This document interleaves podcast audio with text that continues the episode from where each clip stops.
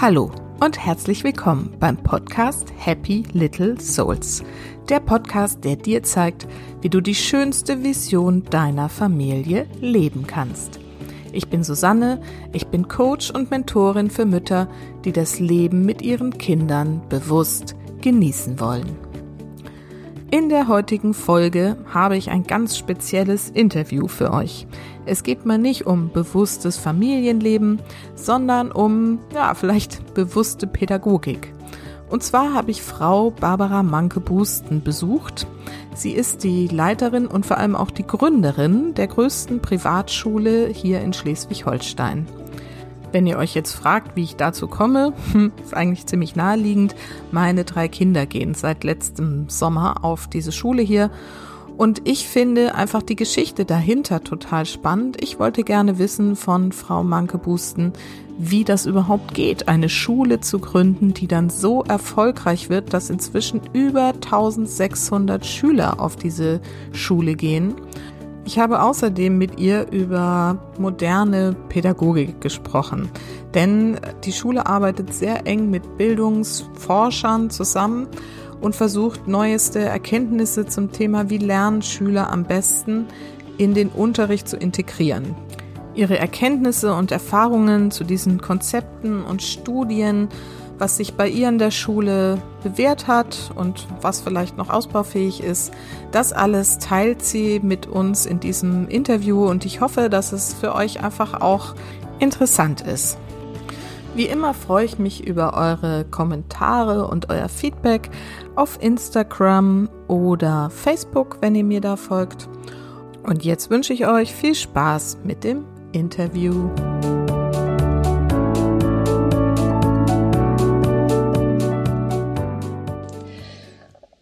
Hallo, heute bin ich zu Gast bei Frau Barbara Manke-Busten. Sie ist Leiterin und Geschäftsführerin der größten Privatschule in Schleswig-Holstein, der Leibniz Privatschule.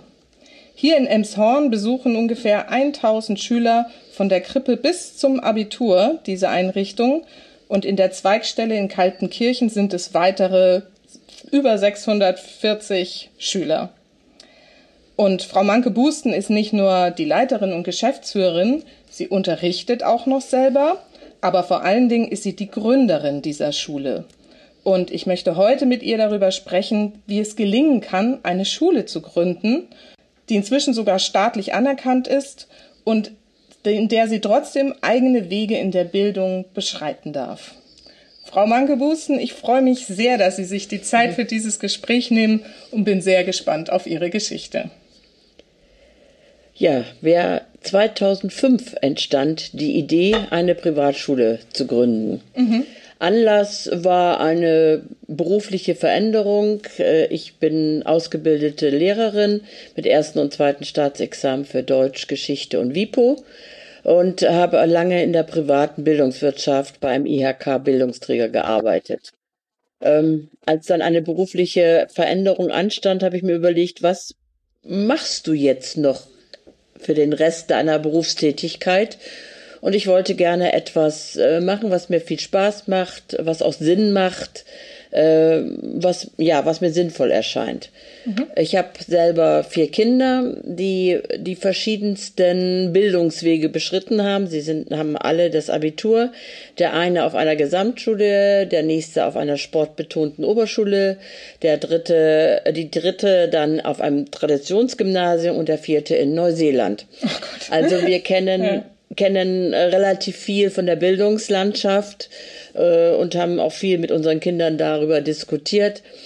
Und äh, daraus entstand dann die Idee, etwas umzusetzen, ähm, ja, was, was ein besseres Lernen äh, ermöglicht, sage ich einfach mal so. Ja, ja. Ähm, ja.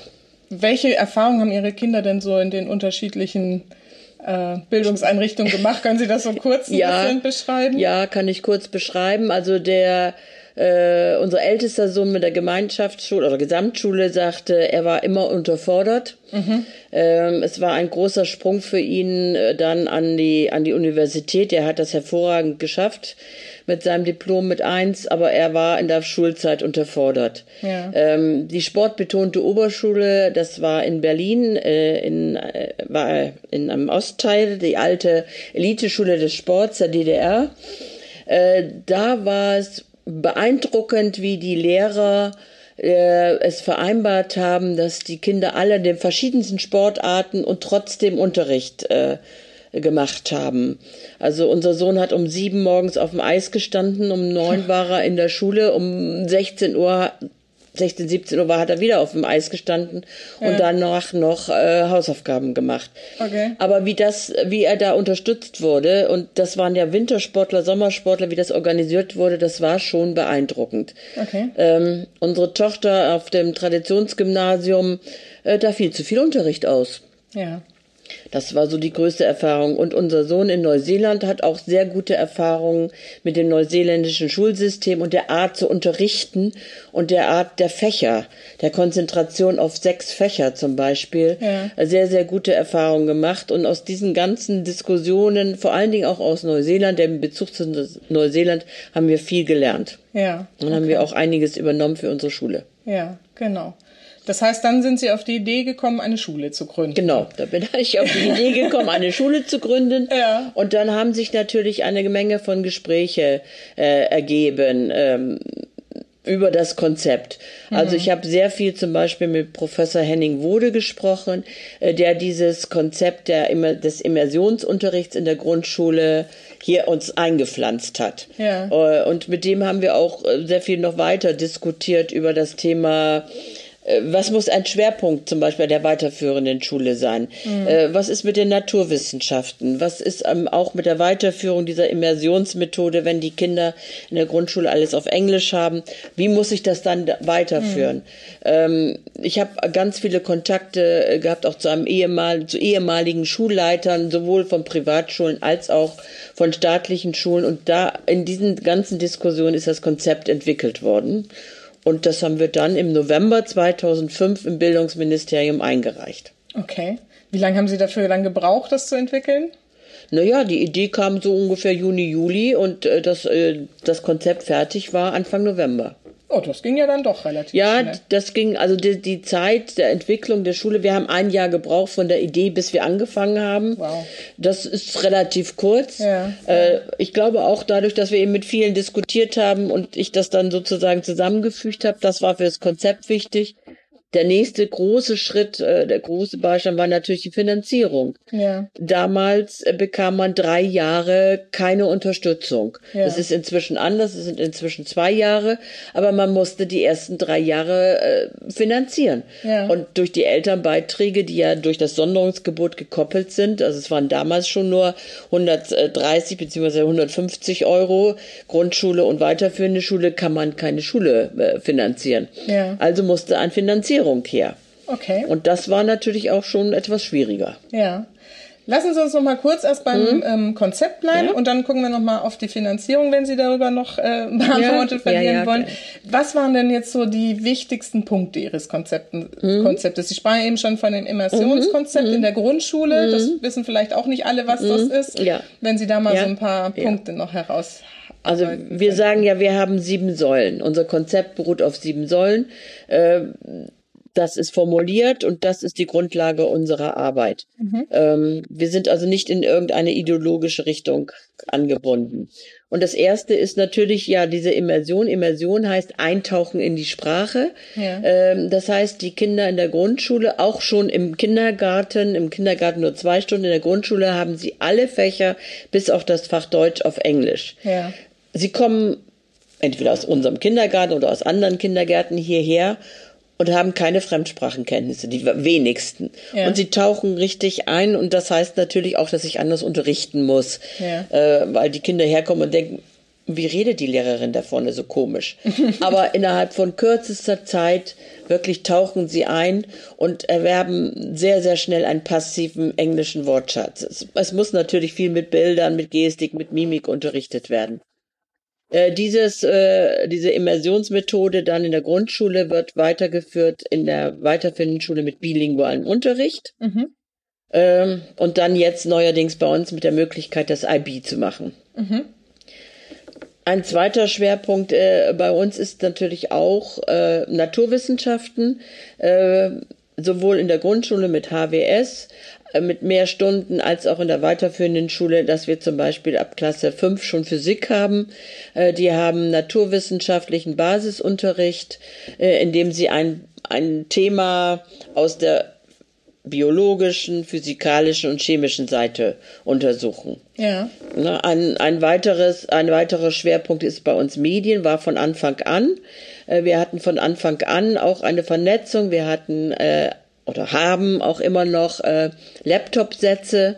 Seit drei Jahren haben wir jetzt in der Oberstufe iPads, mhm. ähm, Medienunterricht. Das heißt also auch diese Medien beherrschen, vor allen Dingen der weiterführenden Schule, aber auch die kritische Auseinandersetzung damit. Mhm. Ähm, was bedeutet das? Äh, wie verändert das auch den Umgang miteinander? Das ist ja ein, ein großes Thema. Mhm. Äh, was wir allerdings nicht machen, ist, dass wir Medien, also dass wir Laptops oder andere Medien, iPads in der Grundschule einsetzen. Ja. Äh, das ist für uns äh, wichtig, dass in der Grundschule die Grundfertigkeiten lesen, schreiben, rechnen äh, vernünftig gelernt werden. Es ist schwierig genug, wenn nicht mehr so viel gelesen wird oder vorgelesen ja. wird, aber das ist absoluter Schwerpunkt. Und mit äh, Laptops fangen wir in der fünften Klasse an. Mhm.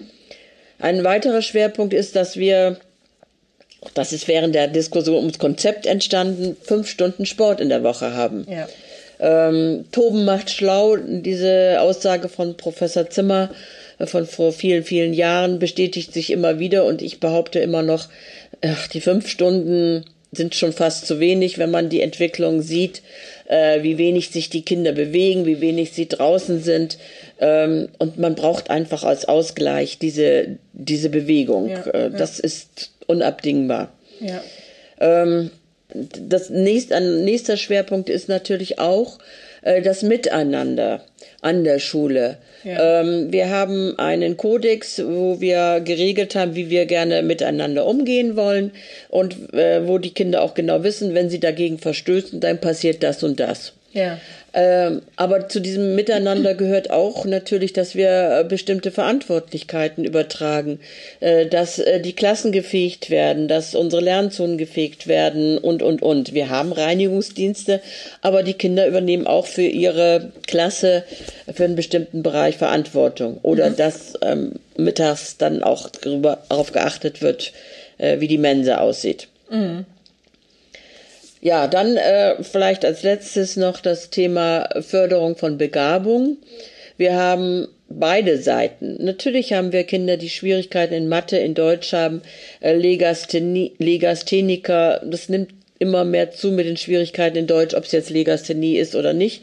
Das können wir ja testen. Ähm, aber diese Kinder müssen gefördert werden. Äh, das haben wir. Wir haben eine extra Lehrkraft, die ausgebildet ist in diesem Bereich und in kleinen Gruppen Förderung macht. Aber wir haben genauso gut von Anfang an auch die Förderung der, man darf ja nicht mehr Hochbegabte sagen, aber Darf man nicht? Nein, man sagt jetzt Leistungsstarke. Ah, okay. Ähm, ist Unsinn, aber es hat in Deutschland immer so Ne, der Elite ist immer so was Anrüchiges, es ist Unsinn. Es ist lange, diese Kinder sind lange vernachlässigt worden und es ist lange nicht auf ihre Möglichkeiten eingegangen mhm. worden. Mhm. Die haben ja auch große Probleme manchmal im Unterricht. Ja. Also die Förderung dieser Kinder äh, im Unterricht, aber auch außerhalb des Unterrichtes, auch dafür haben wir eine ein, eine Lehrkraft, die, die in kleinen Gruppen zusammenfasst und äh, die mit den besonderen Themen verhandelt. Und wir sind auch eine von zehn Schulen in Schleswig-Holstein, die an diesem äh, Projekt LEMAS, leistungsstarke Schüler in der Schule, ein Bundesprojekt, äh, ausgewählt worden und daran teilnehmen. Ja, ja. Das sind jetzt so die Grundlagen, ne, ja. mit denen Sie gestartet sind. Mhm was davon hat sich jetzt wirklich so bewährt und mhm. wo mussten Sie vielleicht irgendwie noch nachkorrigieren? Also wir haben natürlich immer das immer weiterentwickelt. Ähm, diese Schwerpunkte sind immer noch Bestandteil. Mhm. Ähm, wir müssen ja weit in dem Konzept eigentlich relativ wenig. Ich komme gleich noch auf einen anderen Punkt. Mhm. Wir müssen natürlich, weil immer wieder äh, neue Lehrer dazukommen, auch die Lehrer schulen, in, zum Beispiel in dem Umgang mit Hochbegabten. Das machen wir seit Jahren mit Frau Dr. Bachmann, äh, die das auch seit Anfang an bei uns in der Schule gemacht hat. Es ja. ist eine Kinder- und Jugendpsychiaterin aus Hamburg mit diesem Schwerpunkt. Ähm, also, und Immersion muss man auch immer wieder, also eigentlich ist der Schwerpunkt der, der, Schulung der Lehrer, der neuen Lehrer mit diesen Ideen, dass die nicht verloren gehen. Ja, ja. Wo wir immer weiter äh, nachsteuern oder auch uns verändern, ist bei dem Unterrichtskonzept. Also wir haben von Anfang an auch ein Unterrichtskonzept, äh, ein einheitliches Unterrichtskonzept an der Schule äh, durchgeführt, äh, das darauf beruht, dass wir einen zielorientierten Einstieg machen. Die Kinder wissen, was ist das Thema der Stunde, was wollen wir erreichen. Mhm. Der Lehrer führt in dieses Thema ein, weil er ist der Fachmann und dann erarbeiten sich das die Kinder selbstständig und vertiefen, erarbeiten das, wiederholen das, vertiefen das und zum Schluss reflektieren wir, was leicht, was schwer, was haben wir heute gelernt? Mm, mm. Das ist so ganz kurz zusammengefasst unter Unterrichtskonzept. Da haben wir natürlich auch nach den neuesten wissenschaftlichen Erkenntnissen immer weiter noch dran das weiterentwickelt. Ja. Und ähm, der erste Anstoß war die Studie von Professor Hattie, dem neuseeländischen äh, Forscher, der ja äh, empirische Unterrichtsforschung betrieben hat und äh, viele tausend, 50.000 äh, Studien zusammengefasst hat und gesagt hat, was wirkt am besten. Ja. Und was wirkt am besten ist die Struktur des Unterrichts. Okay. Die haben wir. Was wirkt am besten auf den Lehrer kommt es an. Ja. Äh, und natürlich auch noch andere Sachen wie Reflexionen am Ende, Feedback für die Schüler. Was überhaupt keine Rolle spielt, ist die Größe der Klassen. Ja oder jahrgangsübergreifender Unterricht oder oder oder. Es hat gar keinen Effekt. Es hat überhaupt ja. keinen Effekt. Äh, das ist oder so minimal. Ne, das ja. ist alles Dinge, die in der Bildungsdiskussion in den letzten Jahren sehr hoch gehandelt wurden, sehr viel diskutiert worden. Aber er hat nachgewiesen, es hat keinen Effekt. Ja. Es wird ihm immer vorgeworfen, er ist kein Didaktiker, das sind britische Studien. Ja, er will auch kein Didaktiker sein. Er wollte einfach nur äh, herausfinden, was ist am besten für den Schüler. Wie lernt der Schüler am besten? Ja, okay. Und äh, ja, es sind britische oder britisch geprägte äh, Studien aus, aus Neuseeland, Australien, Großbritannien, ich glaube auch aus den USA. Aber gut, aber die Frage ist ja immer noch gleich. Wie lernt ein Schüler? Ja. Dann arbeiten wir seit 2013 mit Professor Roth zusammen. Ja. Wir haben ein Interview gehört, mein Mann und ich, äh, von ihm im Radio und dann haben wir gesagt, mit dem müssen wir, den müssen wir zum Vortrag hierher holen. Ja. Er war dann zum Vortrag und seitdem hat sich eine sehr, sehr enge Zusammenarbeit ergeben. Mhm. Professor Roth ist Neurobiologe und eigentlich der eine der anerkanntesten Bildungsspezialist in Deutschland. Ja, ja. Äh, sage ich mal, Bildungsforscher. Bildungsforscher ist falsch, aber der sich mit Bildung beschäftigt. Ja. Und seine, seine Fragestellung ist, ich weiß als Neurobiologe, wie unser Gehirn arbeitet. Mhm. Und ich kann daraus ableiten, was eigentlich für einen Unterricht wichtig ist. Ja. Und unsere Aufgabe ist das jetzt sozusagen ins, in die Pädagogik umzusetzen. Ja. Und das machen wir seit, seit einiger, also seit dieser Zeit äh, mit verschiedenen äh, Ansätzen. Er begleitet das immer, wir bilden die Lehrer daran weiter. Äh, und die Ergebnisse auch sind äh, ermutigend. Also er sagt zum Beispiel, wichtig ist, ähm, dass neues Wissen an altes Wissen anschließt. Okay. Das heißt, wir müssen wissen, was wissen denn die Schüler? Ah. Vorher. Also ich muss das Vorwissen kennen. Ja. Und ich muss auch dann an einer Unterrichtsstunde zum Beispiel aktiv wiederholen. Was haben wir denn letztes Mal gemacht? Was haben wir denn die letzten Male gemacht? Damit das neue Wissen dann daran andocken kann. Mhm. Und dann sage ich den Schülern so, das haben wir dann gemacht. So, und jetzt kommt dieses neue Wissen, dieses neue Päckchen dazu. Ja. In meinen Gesprächen mit Schülern zum Beispiel, wenn die Schwierigkeiten haben in der Schule, da stellen wir immer wieder fest, die sind an irgendeinem Punkt ausgestiegen und dann mhm. haben sie eine Lücke.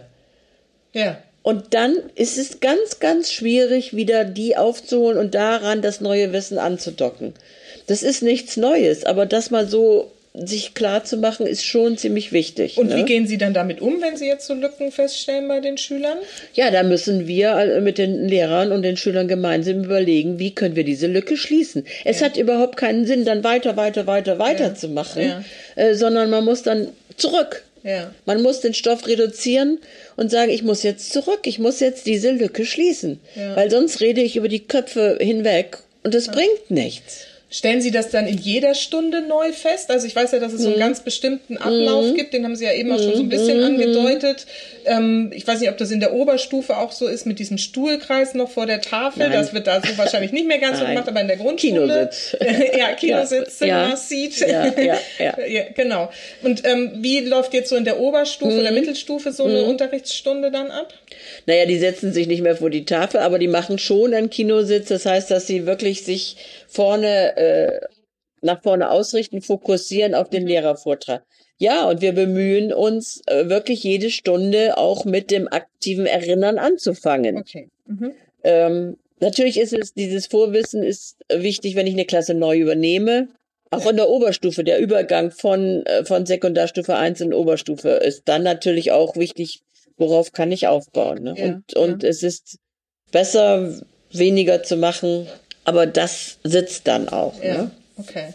Und dann wird das also nochmal ähm, nachgeprüft quasi ja. durch Abfragen, wo ja. stehen die Kinder ja. und dann ja. gibt's ein neues Thema und dann arbeiten die Kinder ja ganz selbstständig. Also es geht ja weg von diesem mhm. Frontalunterricht, mhm. sondern die arbeiten und dürfen den Lehrer dann zu sich rufen, wenn sie Fragen haben, ne, die sich im Hocker nebendran setzen. Genau. So habe ich genau. das verstanden. Ja, das ist richtig. Und dieses Unterrichtskonzept ähm, das ist so das, was Sie auch mit Ihren ähm, Bildungsspezialisten ja, quasi erarbeitet ja, haben. Ja, das haben wir am Anfang an erarbeitet und wir haben es eben, wie gesagt, mit den Erkenntnissen von Roth jetzt weiterentwickelt. Mhm. Es ist ja nicht nur diese Anschlussfähigkeit, es ist auch diese, diese Frage, ein Thema aus verschiedenen Gesichtspunkten unter verschiedenen Fächern mhm. äh, zu verknüpfen, dass also die ähm, beispielsweise ich äh, bin Deutschlehrerin in der äh, zehnten Klasse. Äh, wir machen jetzt äh, demnächst ähm, die Weber und in Geschichte wird das Thema gemacht Industrialisierung. Ja. Und in WIPO wird das Thema gemacht äh, Wirtschaftssysteme. Okay. Sodass äh, sie dann merken, aha, und es ist, ne? Ja. Sie haben alle was miteinander zu tun und so mehr ich ein Thema aus verschiedenen Pers Fachperspektiven beleuchte, umso mehr äh, bleibt es hängen. Ne? Ja, ja. Also, und äh, ja, das machen, wir machen das, äh, wir bemühen uns das von der ersten bis zur zwölften Klasse durchzuführen. Und die Kinder sind das auch gewohnt. Und wenn man Lehrer das nicht so macht, dann sagen sie, oh. Ja. Dann zeigen sie schon auf und dann zeigen sie auf. Hallo, wir brauchen jetzt die Instruktion und dann auch die Konstruktionsphase. Ja. Und ich als Lehrerin empfinde das als sehr angenehm, diese Konstruktionsphase, wenn ich mal mich mit dem Sessel, mit einem Hocker da neben die Kinder setze dann kriege ich viel mehr mit, was die können, ja. was sie nicht können, äh, wo ich vielleicht noch mal nachsteuern muss. Äh, es ist ein sehr entspanntes äh, Unterrichten in dieser ja. dieser Zeit. Ähm, und ich habe auch gemerkt, unsere Kinder, die von Anfang an hier sind, äh, trauen sich. Für die ist es selbstverständlich, dass sie sich an die Meldeliste schreiben und sagen, ich habe eine Frage. Ja. Für Kinder, die später dazu kommen, ist das ganz, ganz schwierig. Die trauen sich das nicht, weil man darf ja nicht sagen, dass man was nicht verstanden hat. Aber es ist ja selbstverständlich, dass man nicht beim ersten Mal es versteht. Das ist ja Unsinn. Ja. Ne? Ja. Äh, und das ist schon ein großer, großer Vorteil, äh, dass die nochmal nachfragen dürfen, dass wir es nochmal erklären, äh, dass wir eine ganz andere Beziehung auch zu den Kindern kriegen, wenn wir da rumgehen und uns daneben setzen. Nicht von oben herab, sondern ich setze mich auf die gleiche Höhe und kriege mit, was können sie, was können sie nicht, wo sind sie schon schneller, wo muss ich vielleicht noch mehr äh, andere Aufgaben ihnen stellen. Also ja. das ist, ja. ist sehr, also ich empfinde das als sehr, sehr angenehm. Ich glaube auch, ähm, nach dem, was ich jetzt bisher so mitgekriegt habe, dass das einer der entscheidenden Unterschiede ist, ja. dass hier mhm das Lernen mit den mhm. Lehrern auf einer Augenhöhe mhm. passiert, im mhm. wahrsten Sinne mhm. des Wortes. Mhm. Also das ist was, was mir gerade meine mhm. Tochter da sehr intensiv berichtet hat, dass sie die ganze Atmosphäre viel entspannter findet ja, als noch ja. auf dem staatlichen Gymnasium, ja. wo die Lehrer mit diesem ganzen Druck und Leistungsdruck selber gar nicht umzugehen wissen, hatte ich irgendwie so den Eindruck und den an die Schüler einfach so durchreichen. Und hier ist eben die Atmosphäre so ganz entspannt und eben mehr auf so Miteinander. Ja, also das ist, äh, das, diese Rückmeldung bekommen wir auch immer von neuen Eltern oder neuen Schülern, mhm. äh, die dann sagen, Mensch, ihr kümmert euch, das ist eine freundliche Atmosphäre, äh, ihr lasst die Kinder nicht alleine. Wir haben ja nicht nur ein Lehrerzimmer zum Beispiel, sondern wir haben hier 16 Lehrerzimmer. Die Lehrer sind ja den ganzen Tag hier. Ja. Und in den Pausen tobt hier das Leben. Das ist selbstverständlich, wenn die Kinder eine Frage haben, Sorge haben, Probleme haben, dann gehen sie zu ihrem Lehrer. Ja. Da ist nicht die, die, das Klassen, das ähm, Lehrerzimmer mit Knauf, wo man nicht reinkommt, sondern die kommen hierher. Ja. Ähm, auf der anderen Seite muss man auch sagen, wir legen ja viel Wert auf diesen freundlichen Umgang. Äh, aber wir sind nicht die Freunde der, der Schüler, genau. sondern wir sind äh, diejenigen, die sagen, wo es lang geht. Und das muss man schon auch beherrschen. Ja. Das muss man auch machen. Äh, denn wenn ich da vorne stehe, bin ich der Chef im Ring und ja. sage, was wir heute machen. Ja. Ja, das ist äh, absolut richtig und nachvollziehbar.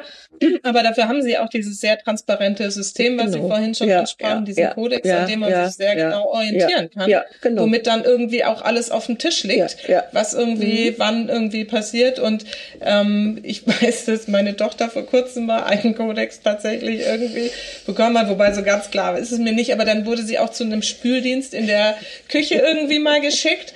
Und es war jetzt nur eine Kleinigkeit irgendwie, was da passiert war, aber ähm, das fand ich gut. Ich finde mhm. das gut, dass sie dann auch so eine direkte ja. Meldung haben, dass sie sich dann sozial irgendwie einbringen müssen. Also das hat schon so eine ganz andere Wertigkeit als jetzt nur irgendwie ein Eintrag im Klassenbuch mhm. oder irgendwie so. Also das finde ich auch eine mhm. schöne, mhm. also eine schöne Konsequenz in Anführungsstrichen. Sie war sie natürlich jetzt so, wobei sie selber auch die Rückmeldung gegeben hat, dass sie das auch spannend fand. ja, echt. Also ja. das ist ja das so. Ne? Ja, die kriegen ja, dann auch mal so einen ganz anderen Bezug dazu. Blick mit, ne? Ja, ja. Also, also wir strafen nicht mit Schulstoff. Ja, ne? genau. Ja. Sondern mit anderen Dingen. Also wer Kaugummi kaut äh, und erwischt wird, beim zweiten Mal darf er auf dem Wegen die Kaugummis abkratzen. Ja. Gibt es da, wie, wie sind denn da so die Reaktionen der Eltern? Ist das irgendwie, also sehen das viele so positiv wie ich oder gibt es da ja. schon auch mal Leute, die sagen, hallo, ja, ja, so es muss mein Kind jetzt Kaugummi kratzen? nee, da habe ich noch nie was gehört, mhm. aber es gibt, aber ganz, ganz vereinzelt, also ja. minimalst mal na, das ist nicht richtig, dass mein Kind hier einen Kodex gekriegt hat. Mhm. Aber das ist nicht Diskussionsgegenstand. Ja. Wenn jemand dagegen verstoßen hat, gegen eine Regel der Schule, dann gibt es eben mhm. die Konsequenz. Das steht im Schulvertrag drin und damit mhm. ist es einfach so. Mhm. Mhm. Ja, es gibt manchmal, die wollen das dann diskutieren, aber es ist minimal. Ja, ja. Ja, und eben dadurch, dass es so transparent mhm. ist. Sie haben vorhin ähm, einmal kurz erwähnt, dass Sie da mit Ihren, ähm, mit Herrn Professor Roth, glaube ich, mhm. ähm, auch so rausfinden, eben wie lernt ein Schüler am besten. Mhm. Jetzt haben Sie schon zwei ähm, Dinge angesprochen. Einmal dieses Anschließen an vorhandenes Wissen und ähm, das andere war äh, äh, ein Thema aus verschiedenen Gesichts äh, ja, genau, Gesichtswinkeln, auf Fächern okay. äh, zu gucken. Ja. Genau. Gibt es da noch irgendwas Wichtiges an Erkenntnissen, die Sie so ja, mitgeben können? Ja, es gibt dann äh, diese Erkenntnis, äh, klare Struktur der Stunde. Mhm. Ja. Dass die Schüler wissen, worum es geht. Mhm. Und diese Struktur auch durchgehalten wird. Und es gibt äh, natürlich auch diese Frage des Übens und Wiederholens. Ist ja. eigentlich was ganz Altes. Ja. Ist aber äh, verloren gegangen. Ja. Aber wenn wir nicht etwas alle drei Stunden, drei Tage, drei Wochen, drei Monate wiederholen, geht es nicht ins Langzeitgedächtnis. Ja. Und das, äh, das ist schwierig. Mhm. Äh, da machen wir auch Weiterbildung mit Professor Roth für die Lehrer. Wie wiederhole ich nämlich? Äh, wir evaluieren das auch oder haben das letztes Jahr wieder äh, evaluiert mhm. von einem äh, Projekt, einem Rotprojekt. Ähm, das wäre noch so ein wichtiger Punkt, wirklich das Wiederholen wieder in den Mittelpunkt mhm. zu stellen. Mhm. Daneben gehört dann auch noch was er so sagt, der, der Methodenmix, also dass ich auch in einer Stunde zum Beispiel etwas in Partnerarbeit erarbeiten lasse, aber dass dann jeder Einzelne nochmal sich hinsetzt und die Ergebnisse für sich auch aufschreibt. Ja, ne? Das ja. ist also nicht nur Partnerarbeit, sondern jeder Einzelne muss das durchdenken, mhm. aufschreiben, festhalten. Ne? Mhm. Äh, dazu gehört natürlich auch dann noch das Feedback mhm. zu geben äh, in, der, in, der, in der Stunde oder nach einer gewissen Zeit. Und die wichtigste Erkenntnis ist auch bei Rot auf den Lehrer kommt es an. Ja. Das ist das A und O.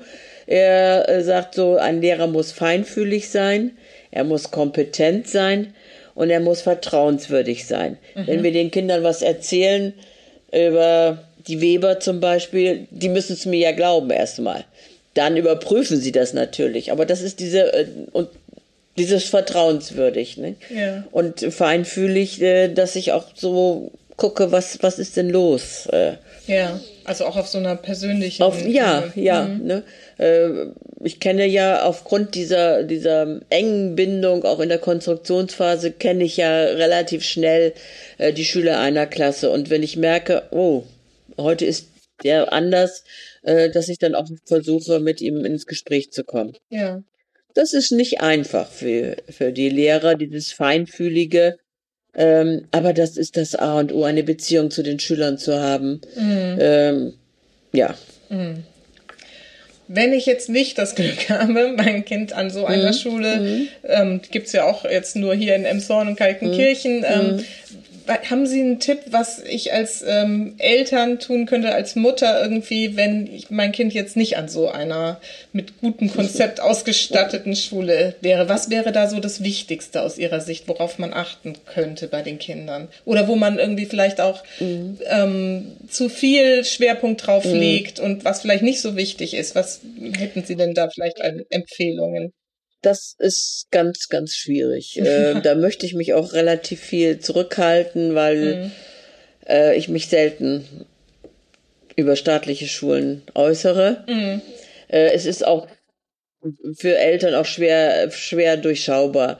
Also ich finde schon, dass es äh, wichtig ist, dass man an einer Schule sich die Lehrer weiterbilden und auch an den neuen wissenschaftlichen Erkenntnissen mm. äh, und nicht an der Ideologie. Mm. Äh, aber wie will man das beurteilen? Das ja. finde ich schwierig. Mm das als Empfehlung äh, weiterzugeben. Mhm. Also ich, ich, ich meinte jetzt auch mehr so den Aspekt, ähm, ob es Möglichkeiten oder Empfehlungen gibt, wie Eltern jetzt Kinder unterstützen können zu Hause, ja. die jetzt nicht ja. in so einem Ganztagsbetrieb mhm. drin sind. Naja, dann ist äh, das heute dasjenige, was uns auffällt, ist lesen, lesen, lesen, vorlesen, vorlesen, vorlesen. Ja. Also das wird ja immer mehr vernachlässigt und äh, wir merken es auch.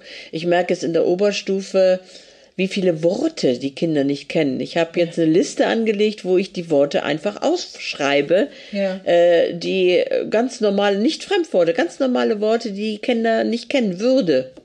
Würde. Würde. Was, Was ist, ist die Würde? Ja. Eines Menschen. Ja. Das ist schon, äh, schon auffällig. Ne? Mhm. Und die Ausdrucksfähigkeit äh, lässt nach, sage ich jetzt mal so. Ja. Ähm, das ist natürlich das, das A und O und dann auch äh, den, den Umgang mit den Medien zu begrenzen. Ja. Und äh, die Kinder müssen raus, die müssen sich bewegen, die müssen müssen auch ein Hobby haben und nicht immer nur vor dem iPad, Fernseher, Playstation, was auch immer mhm. äh, sitzen. Also da ist schon eine Entwicklung im Gange, die uns auch Sorgen macht. Ja, ja. Mhm. Und ähm, genau, wir wollten ja eigentlich auch noch über die Gründungsphase ja. sprechen. Das ja. haben jetzt schon so einen großen Schlenker gemacht hier. ja. Ähm, Sie haben ja dann, hat, wir waren vorhin stehen geblieben, mhm. bei dem Sie haben das Konzept mhm. eingereicht mhm. und dann ging es an die Finanzierung. Mhm. Wie haben Sie das denn hingekriegt? Drei Jahre. ja, ja, das war, war nicht einfach und das äh, gab auch verschiedene Irrtum, ja, Versuch und Irrtum. Äh, die Banken zum Beispiel kennen keine Privatschulen und äh, Banken äh, haben sich da sehr, sehr schwer getan, uns ein, ein Darlehen zu geben. Wir haben das finanziert und zum Teil auch von uns persönlich dass wir unser Haus beliehen haben zum Beispiel. Wir haben aber auch viele Darlehen bei Eltern aufgenommen. Wir haben also die Hauptfinanzierung war nachher durch Elterndarlehen. Ah, okay. Ähm, und eine Bank, äh, nachdem wir das erste Jahr sozusagen überstanden haben, hatte ja. uns ein geringfügiges Darlehen gegeben. Aber der Schwerpunkt lag bei den Eltern Darlehen und damit haben wir die Finanzierung gestemmt.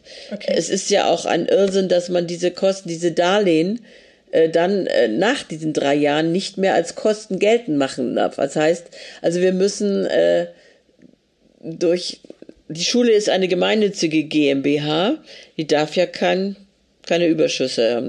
Und sie darf auch nicht die, diese Darlehen zurückzahlen. Das heißt, wir mussten ja einen anderen Weg uns noch ausdenken, wie wir also ein, äh, eine Gesellschaft haben, die Gewinn machen darf und mit diesem Gewinn dann auch die Darlehen zurückzahlt. Und das ah. ist unsere Fördergesellschaft, die die Nachmittagsbetreuung, die Ferienbetreuung organisiert. Ah. Und damit können wir durch, durch diese zwei Gesellschaften können wir überhaupt nur diese Anfangsdarlehen zurückzahlen. Ja, ja. Das war natürlich, es war ein ganz schöner Weg und das ist ihm einfach auch in Schleswig-Holstein, jetzt sind es zwei Jahre, es ist weniger, aber das ist natürlich ein, ein großes Problem. Wie finanziere ich diese Jahre und wie zahle ich dieses Geld zurück? Ja, ja. Heißt es nach zwei Jahren jetzt, Sie damals mhm. nach drei Jahren kriegen dann staatliche Unterstützung ja. auch für die Schule jetzt? Ja. ja. Also ja. Und die staatliche Anerkennung, das hat ja wohl noch ein bisschen das länger gedauert. Das hat länger ne? gedauert, ja. Also nach, nach zwei beziehungsweise drei Jahren damals bekommt man äh, diese, äh, diese Schülerkostensätze, also diese mhm. Zuschüsse pro, pro Schüler. Ähm, das ist auch immer politisch eine Diskussion, wie hoch die sind. Ähm, Gut, da brauchen wir jetzt nicht gar nicht drauf eingehen. Ja. Mhm. Äh, die staatliche Anerkennung gibt es erst, nachdem man die Prüfungen, also die Abschlussprüfung mittleren Bildungs Bildungsabschluss, Abitur äh, mindestens einmal äh, durchgeführt hat, erfolgreich durchgeführt hat. Äh, den mittleren Bildungsabschluss bekamen wir nach, ich glaube, dem zweiten Jahr, das weiß ich jetzt gar nicht, ob nach dem ersten oder zweiten mhm. Jahr. Das Abitur haben wir dreimal extern gemacht. Mhm. Das war ein schwieriger Prozess. Ja.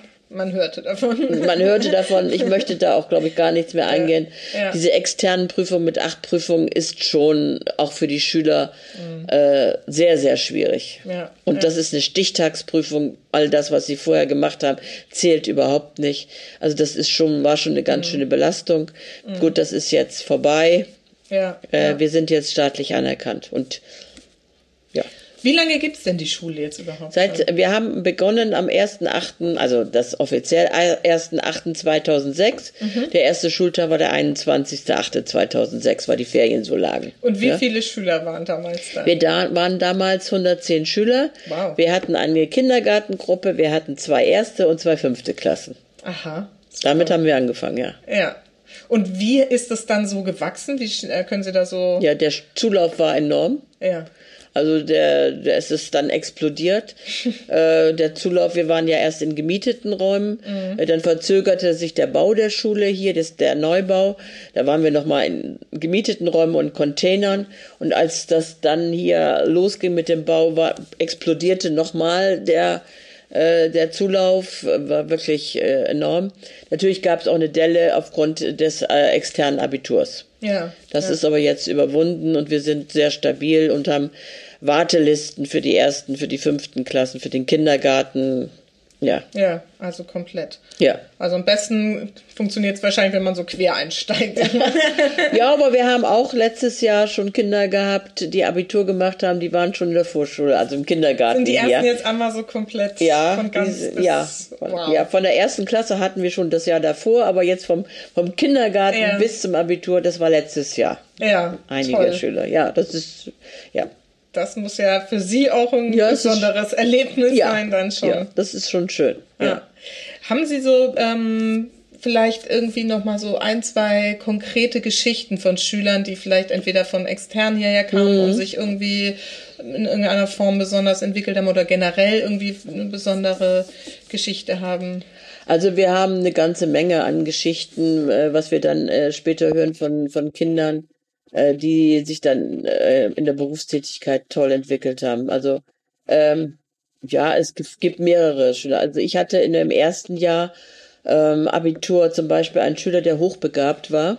Mhm. Und der hat mir hinterher gesagt, ich hätte nie an einer anderen Schule mein Abitur gemacht. Mhm. Ähm, das war ein Hochbegabter, der auch nie gelernt hat zu lernen. Ja. Äh, der studiert jetzt Medizin. Mhm und ist uns sehr dankbar, dass er, dass er hier äh, das Abitur gemacht hat. Wir haben MSA-Schüler, also mittleren Bildungsabschluss, die große Schwierigkeiten am Anfang haben, hatten ja. auch. Die haben einen tollen MSA gemacht und zum Beispiel einer, an den denke ich, der hat einen Hotelkaufmann gelernt und macht dort in dem Hotelbereich seine Karriere. Mhm. Das hätte nie jemand gedacht 2006, äh, dass der so erfolgreich in der Berufstätigkeit ist. Mhm. Der hat das Lernen hier gelernt, der hat eine bestimmte Disziplin gelernt und äh, kann das in seinen Beruf einbringen. Wir haben auch, äh, auch das war auch im ersten Jahr, äh, jemanden, der kam vom mittleren Bildungsabschluss, war dann ein halbes Jahr, glaube ich, im Ausland ähm, und äh, promoviert jetzt in irgendwas in Biologie, Genetik, glaube ich, irgendwie okay. so. Ja, also ja. auch eine sehr erfolgreiche Karriere. Ne? Mhm. Ähm, wir bekommen immer die Rückmeldung von den Abiturienten, oh, wir haben keine großen Probleme beim Übergang in die Universität. Äh, denn wir haben hier gelernt, waren hier von 8 bis 17 Uhr hier. Ja. Wir haben auch in dieser Erarbeitungsphase im Unterricht gelernt, selbstständig zu arbeiten. Das kommt uns äh, sehr zugute. Ja. Das haben wir ja auch noch gar nicht besprochen, das fällt mir jetzt gerade ein. Mhm. Es gibt ja auch diese Nachmittagstrainingszeiten. Mhm. Es gibt mhm. keine Hausaufgaben, mhm. die man zu Hause erledigt, sondern das wird hier irgendwie ja. gemacht. Können Sie da auch noch mal ja. dazu was sagen, warum das so ist und was sich daran bewährt hat? Also es hat sich äh, sehr bewährt, äh, von den Eltern die Trainingsaufgaben wegzunehmen. Äh, das ja. hat bei vielen Eltern die eine Rückmeldung, das, das Familienleben ist sehr viel ruhiger. Ja, doch. Äh, wir wissen alle, das kenne ich auch von meinen eigenen äh, Kindern, wenn man mit denen Hausaufgaben macht, das endet meistens im Streit. Äh, hier ist es so, dass wir nach dem Unterricht, nach einer Pause, dann Trainingsaufgaben machen und die begleitet ein Fachlehrer. Ja. Ähm, das heißt, die Kinder können fragen. Ja. Und äh, lernen auch dann noch ne, ihre Aufgaben, ihre Vokabeln und ihre Aufgaben äh, hier konzentriert zu machen. Das ja. ist nicht immer leicht, wieder dann nach sieben Stunden Unterricht zum Beispiel wieder sich äh, zu konzentrieren, aber äh, es gelingt und es entlastet ungemein, äh, weil sie dann, wenn sie zumindest in der Sek 1 und nach Hause kommt, dann ist Schluss. Ja, ja. Dann können sie Klavierunterricht machen, zum Ballett, zum Fußball, was weiß ich was äh, machen. Dann ist wirklich die Schule vorbei. Ja. Und das Konzept ist, ist gut. Äh, Sie haben auch noch die Möglichkeit, na, wir haben dann immer die sieben Stunden Unterricht, eine Pause von drei bis vier Hausaufgaben mit einem Fach als Schwerpunkt und danach können die Kinder auch an Arbeitsgemeinschaften teilnehmen. Ja. Und wir haben jeden Tag so Pi mal Daumen zehn Angebote, aus denen sie auswählen können. Ja. Und das ist Musik, das ist Kunst, das ist Theater, das ist Sport, das ist eine, noch eine andere Fremdsprache, das ist Kochen, das ist also wirklich mhm. breit gefächert. Ne? Mhm. Mhm. Und ich glaube, es gibt wenige Schulen, die so ein breit gefächertes Angebot an Arbeitsgemeinschaften fünf Tage die Woche haben. Ja, das ähm, kann ich mir auch vorstellen. Ähm, aber nochmal, ich weiß nicht, ob das so mhm. deutlich geworden ist, das finde ich so faszinierend in der, also spätestens ab der ähm, Oberstufe mhm. ist es dann, nee, nicht Oberstufe, ab der weiterführenden mhm. Schule sozusagen, fünfte Klasse, mhm. ist es doch so, dass die Hausaufgaben oder diese Trainingszeiten mhm. immer nur ein Fach pro Tag ja. sind. Ja. Das finde ja. ich nämlich irgendwie ja. auch so gut, dass sie nicht irgendwie in Mathe und in Bio noch ein bisschen was und dies dann, sondern ein Tag ist Englisch, ein Tag ist Mathe, ein Tag Deutsch. Und das ist ja dann schon eine schöne Konzentration auf dieses mhm. Fach. Mhm. Und es reicht ja anscheinend auch aus, das einmal pro Woche dann nochmal zu trainieren. Mhm. Wie sind Sie da so drauf gekommen? Das war eine Erfahrungswert. Wir ja. haben angefangen natürlich wie alle, äh, mhm. dass man dann in den Hausaufgaben Deutsch, Mathe, Englisch macht und haben nach relativ kurzer Zeit festgestellt, das geht nicht, das ja. funktioniert nicht. Äh, die Konzentration, zehn Minuten das zu machen, zehn Minuten das, 20 Minuten das, das funktioniert nicht. Und dann mhm. haben wir wirklich relativ schnell umgestellt, dass natürlich in den Hausaufgaben die Vokabeln immer gelernt werden, dass es immer mhm. Zeit gibt für Vokabeln lernen, aber haben uns dann konzentriert auf ein Fach. Mhm. Und die Fächer, die keine Hausaufgabenzeit haben, das muss dann einfach in der Stunde gelernt werden. Das heißt, die Schüler müssen Zeit bekommen, in der Stunde zu lernen, zu wiederholen, sich das mhm. anzueignen. Ne? Mhm.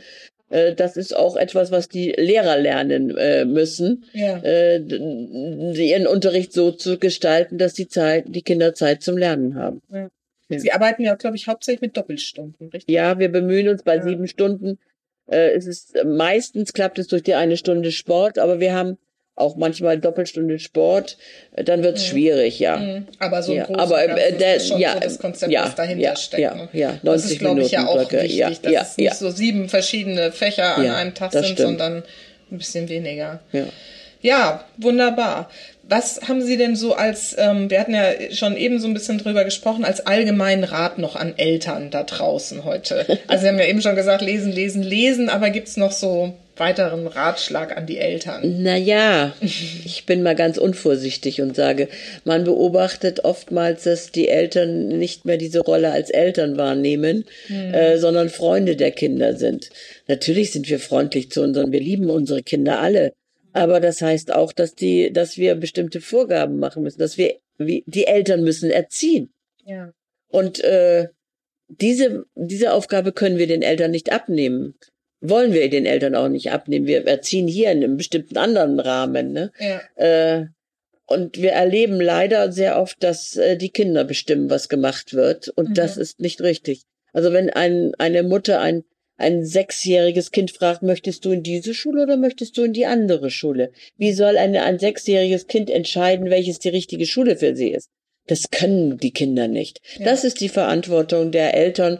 Und mhm. ich wünsche mir wirklich, dass die Eltern mehr diese Verantwortung wahrnehmen mit all den Freuden, aber auch den Problemen, die es gibt. Natürlich müssen die Kinder sich an uns reiben. Wie sollen sie denn erwachsen werden? Wie sollen sie denn ihre eigene Persönlichkeit herausbilden, wenn sie sich in der Pubertät nicht mit uns streiten? Ja. Das, das, das geht nicht. Ne? Ja. Aber und wir sollten da nicht immer nachgeben. Mhm. Wir müssen dann, so hier bin ich, das ist so, und jetzt diskutieren wir von mir aus das, aber das wird doch in bestimmten Bereichen gemacht, was ich sage. Ja, ja. Also letztendlich wirklich so den Rahmen abstecken, ja. die Grenzen setzen, ja. die dann ja, die Kinder genau. vielleicht auch mal dehnen wollen oder Natürlich. sollen. Das ist ja normal. Aber den ne? Rahmen, das sehen Sie auf jeden Fall in der Verantwortung der Eltern. Ja, mhm. ja. ja. Auch wichtig, dass das mal, dass das mal gesagt wird. Und dann empfehle ich die Bücher von Dr. Winterhoff mhm. mal zu lesen. Ja, ja, ja, das ist ja ein viel diskutierter, aber genau. ja, genau. Aber man kann da, glaube ich, schon einiges mal für man, sich noch rausziehen. Ja, ja, ja. Sehr schön. Wofür sind Sie dankbar? Ach, ich bin eigentlich dankbar, dass ich diese diese äh, in diese Situation gekommen bin, dass ich äh, äh, ja, dass ich diese Schule gründen durfte. Es macht mir immer noch unglaublich Spaß und es, ich bin sehr dankbar auch, äh, wenn ich in die Klassen gehe und unterrichten darf. Also es mhm. macht mir unheimlich viel, viel Spaß und ich bin für, für die, für die Chance, in einer kritischen Lebenssituation dann äh, diese Chance ergreifen zu dürfen. Mein Mann hat mich erst für bescheuert erklärt, aber dann unterstützt äh, und ähm, jetzt mischt er ja mit. Jetzt mischt er mit, ne? Äh, also für diese Chance und das so umsetzen zu können, bin ich sehr dankbar. Es hat viel, viel Kraft gekostet gegen die Ideologien, die leider ist bei uns Schulpolitik, Bildungspolitik sehr ideologisch behaftet. Das ist bei uns so, in anderen Ländern nicht so. Das ist sehr schade. Aber ich bin sehr dankbar, dass wir das so, so machen konnten. Mhm. Und die Unterstützung auch von, äh, von dem Herrn Tolk mit, mit dem ich das ja nun seit Anfang an mhm. gemeinsam mache. Wir beide getrennt unsere Bereiche haben, aber auch die Unterstützung meiner Familie bin ich sehr dankbar. Mhm. Schön. Und haben Sie so einen allerletzten Ratschlag noch an meine Supermamas da draußen, was das Thema Schule angeht? So ein paar Sachen haben wir ja schon so angesprochen, aber so einen allerletzten wichtigen Ratschlag noch. Ja, Bildung ist das Wichtigste für was man, was man den Kindern mitgeben kann. Mhm. Fordert eure Kinder, fördert eure Kinder, aber äh, kindgemäß und Bildung, äh, glaube ich, ist auch in Zukunft. Wir wissen nicht genau, was die Zukunft bringt. Wir wissen nicht, welche Qualifikationen in zehn Jahren verlangt werden, aber lesen, schreiben, rechnen, Fremdsprachen, das müssen sie äh, können und auch die Kreativität, die Kritikfähigkeit, das Auseinandersetzen, was um einen herum passiert. Das, denke ich, ist das Wichtigste. Vielen herzlichen Dank, Frau Wanke-Bußen, für dieses Gespräch. Gerne. Ich danke Ihnen für Ihre Zeit. Ich danke auch für das Gespräch. Ne?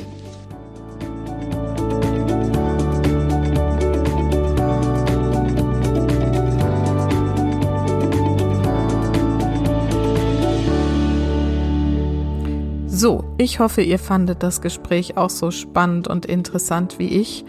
Und ähm, als Erkenntnis an alle da draußen, die darüber nachdenken, dass es eigentlich ein anderes Schulsystem geben müsste und andere Schulen, macht's doch einfach.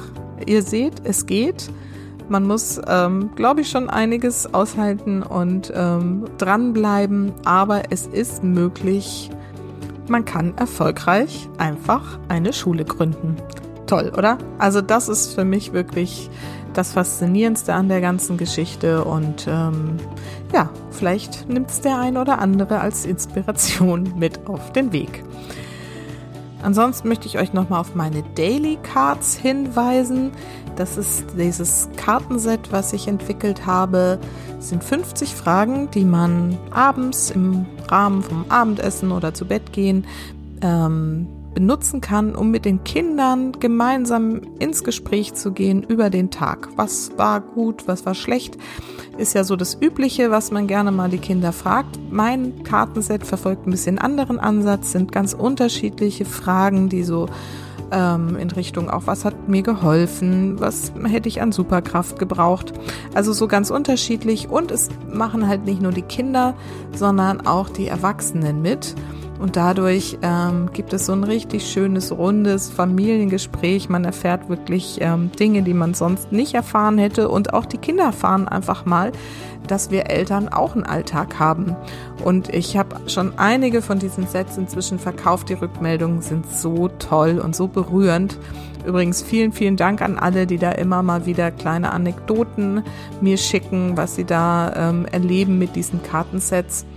Und wer da jetzt neugierig geworden ist, der darf gerne mal auf meiner Website vorbeischauen unter www.happylittlesouls.de und unter dem äh, Punkt Shop findet ihr dann auch dieses Kartenset vorgestellt. Also schaut da einfach mal vorbei, vielleicht ist es ja auch was für euch. Ich freue mich, wenn ich davon noch ein paar in die Welt hinausschicken darf. Und ansonsten wünsche ich euch jetzt eine schöne Woche und vergiss nicht, Familie ist, was du daraus machst. Alles Liebe, bis ganz bald. Deine Susanne.